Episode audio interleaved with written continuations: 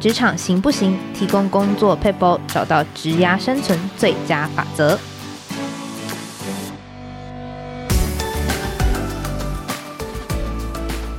Hello，听众朋友，大家好，我是经理人月刊采访编辑吴美心。在今天的单元，我们会提供职场大小困扰的小撇步，让你解决工作烦恼，即学即用，为职涯加分。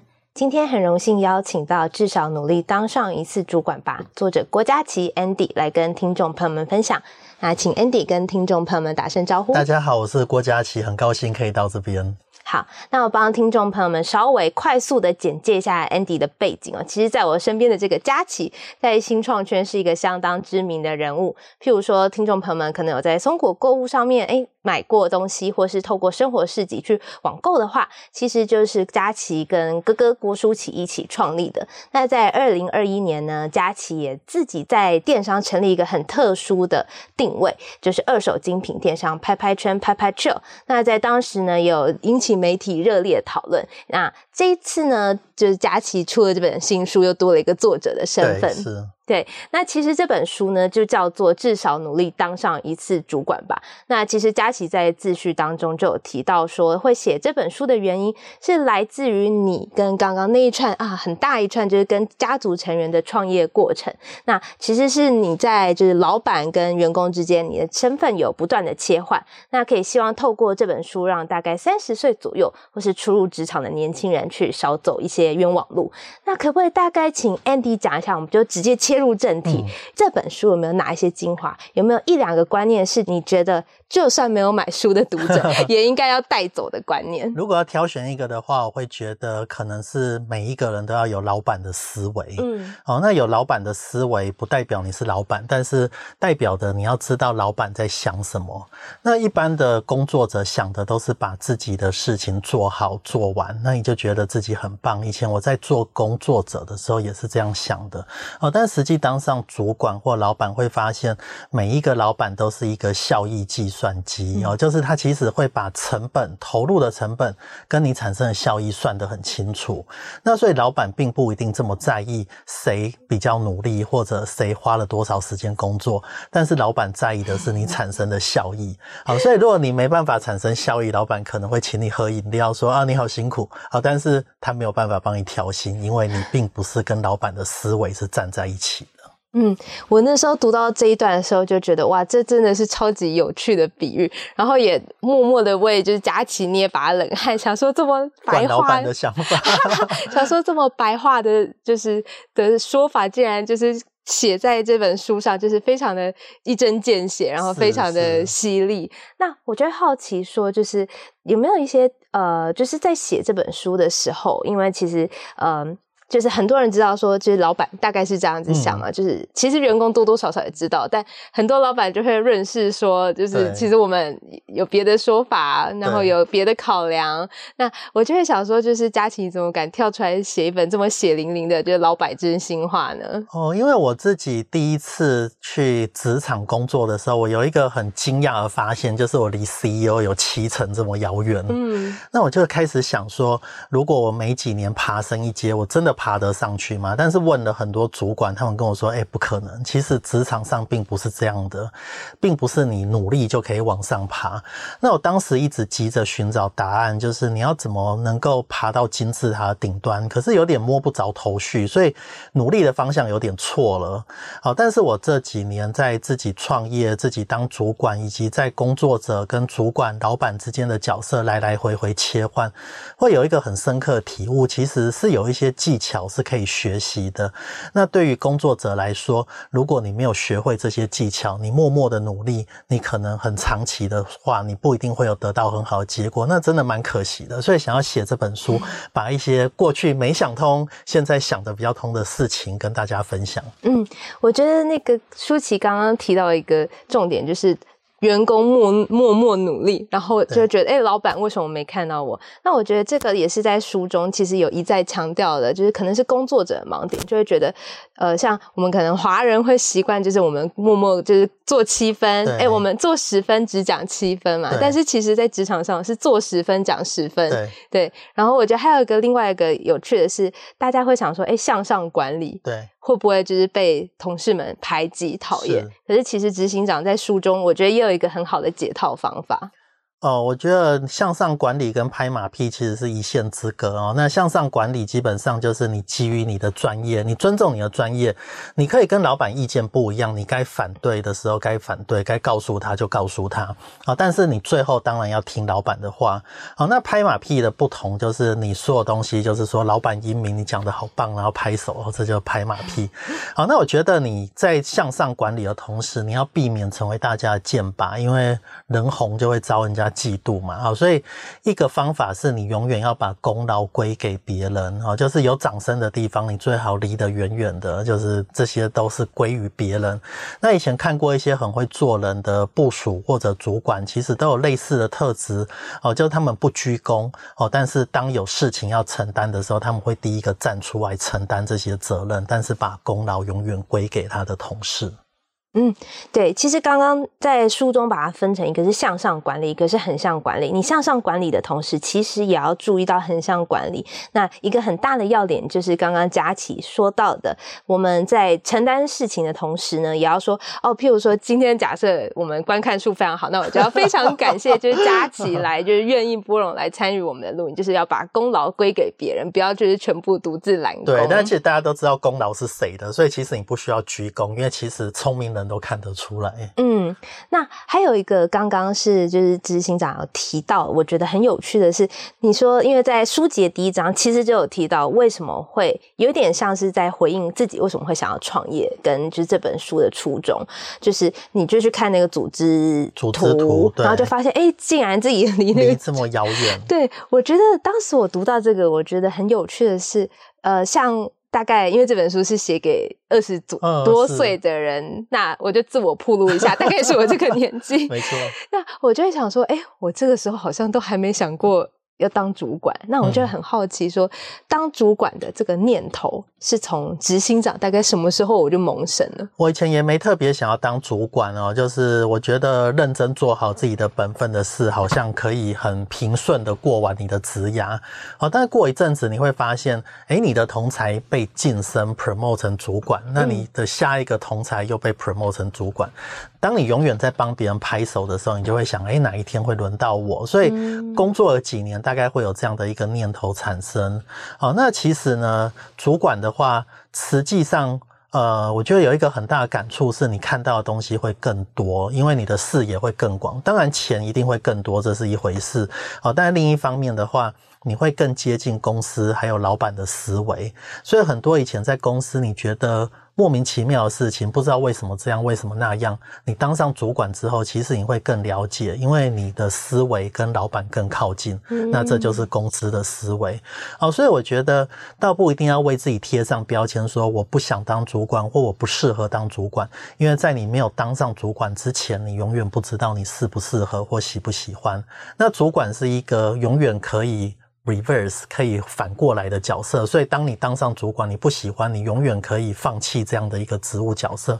但是这辈子我会蛮期望大家其实都能够尝试一次，因为你真的可以看到蛮不同的风景。嗯，其实我在读这本书的时候，我觉得有一个很重要的立论，因为这本书它最重要的立论就是你至少要努力当上一次主管吧。那我就会想说，对我来说，我。可能目前还没有当主管的念头，但我看完这本书，我就觉得哦，好像真的可以试试看。因为这本书的立论，就像刚刚执行长提到的，就是你如果没有当上主管，你根本不知道你自己适不适合、喜不喜欢这样的工作形态。嗯、那我觉得还有另外一个很重要的因素是，刚刚执行长提到，就是很多时候我们在工作当中。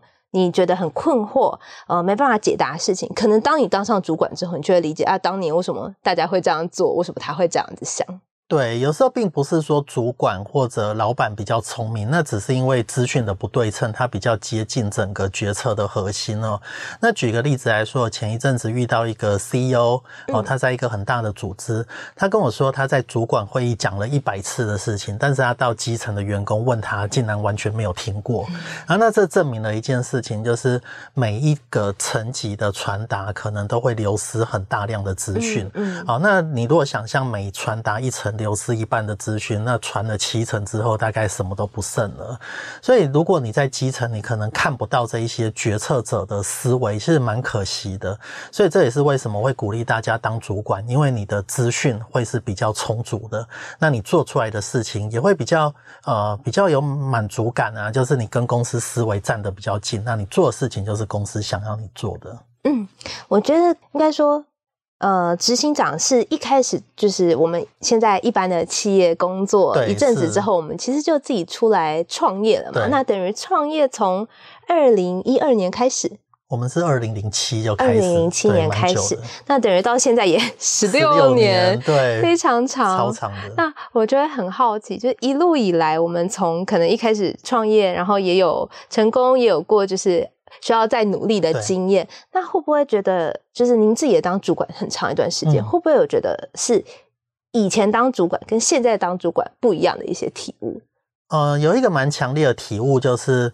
以前当主管的时候，我不知道怎么当主管，所以我看了很多书，嗯、哦，那也找了很多 role model，就是在我生活中实际可以见到的一些高阶主管，那从他们那边来吸取一些资讯。哦，那我觉得自己很着急，因为我很急着要学习别人，好、哦，所以我看到了一个 role model，他做事快很准，我就很想要跟他一样做事快很准，嗯、甚至说出来的话的。痛调都最好跟他一样，因为他就是我心中一个模范的主管，他是有一个领导魅力的主管。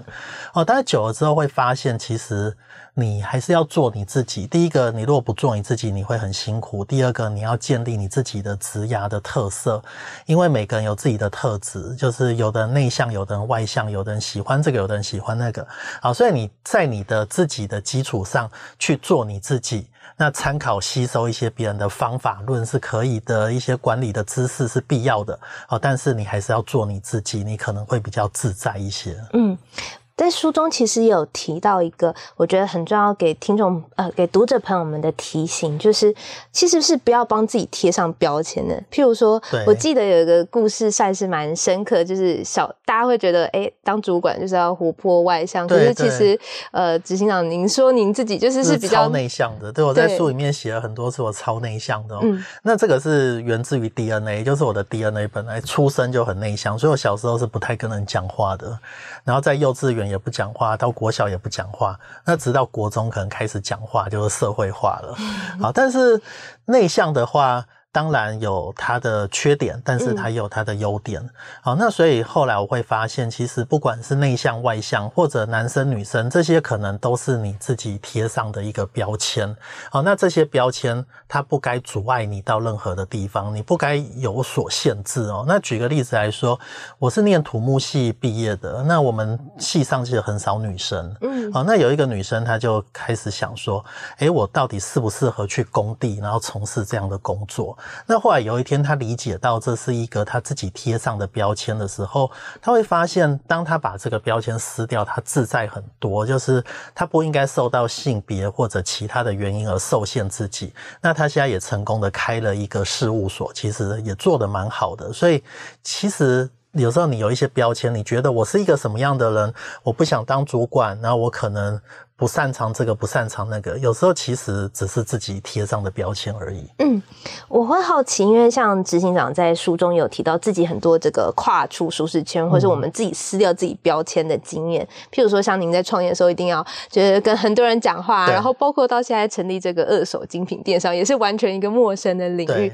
这个撕掉标签的那个当下，或者是我决定有没有一个？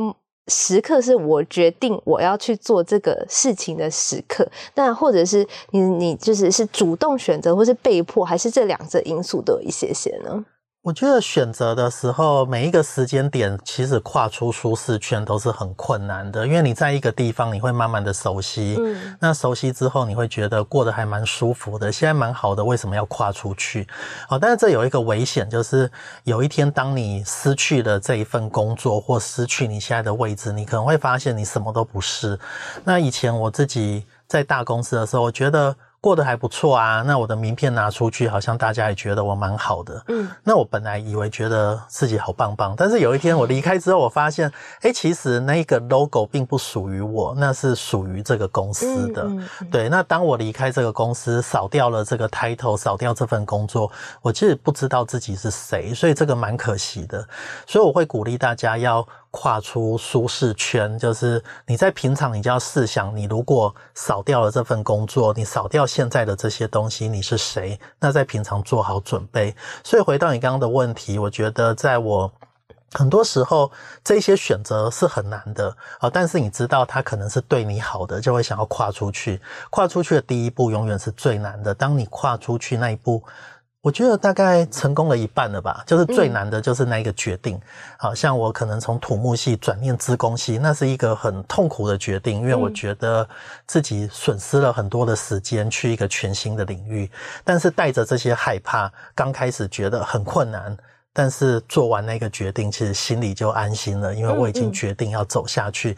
从那一刻起，我就慢慢从一个土木系毕业的土木人，然后转往一个资工人。嗯，那后来我就知道，有一天好像资工占了我头脑一半的时候，就觉得 放心了，我已经成功的转过去了。嗯嗯，我觉得这个多元技能或是多元职涯的转换，也是现在工作者很需要就是具备的一个心态。是，对，因为其实，在书中就是。执行长也有提到，像现在很多那个像 ChatGPT 啊，对，就是很多可以取代的，对，所以可能我们实际上我们的软实力，还有包括在执行长当中提到的这个老板思维，都是相当重要的。那我最后想要问一个问题是，其实执行长在书中有提到说，呃。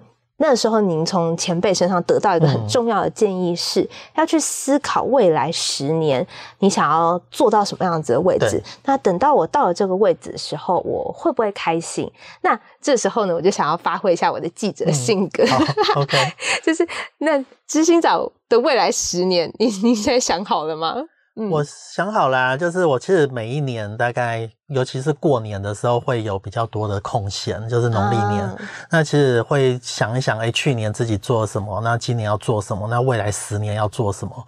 好，那如果讲现在的梦想，可能大家听起来不是很实际，可是的确是我的梦想，就是我们过去创业其实没有办法跨出台湾。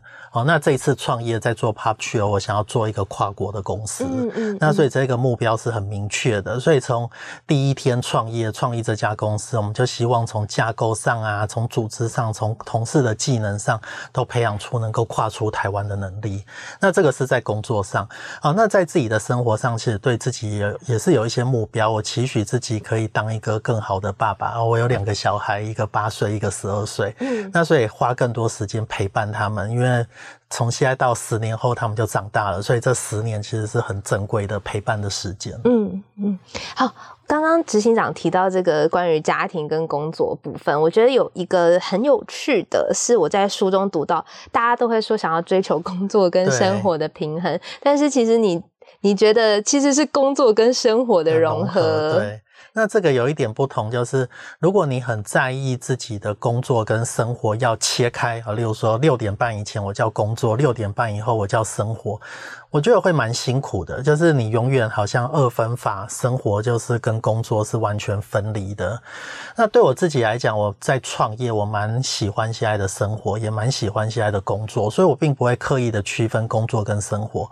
我的生活的时候也会工作，工作的时候也会生活，所以两个其实是融合在一起，并没有太多的界限。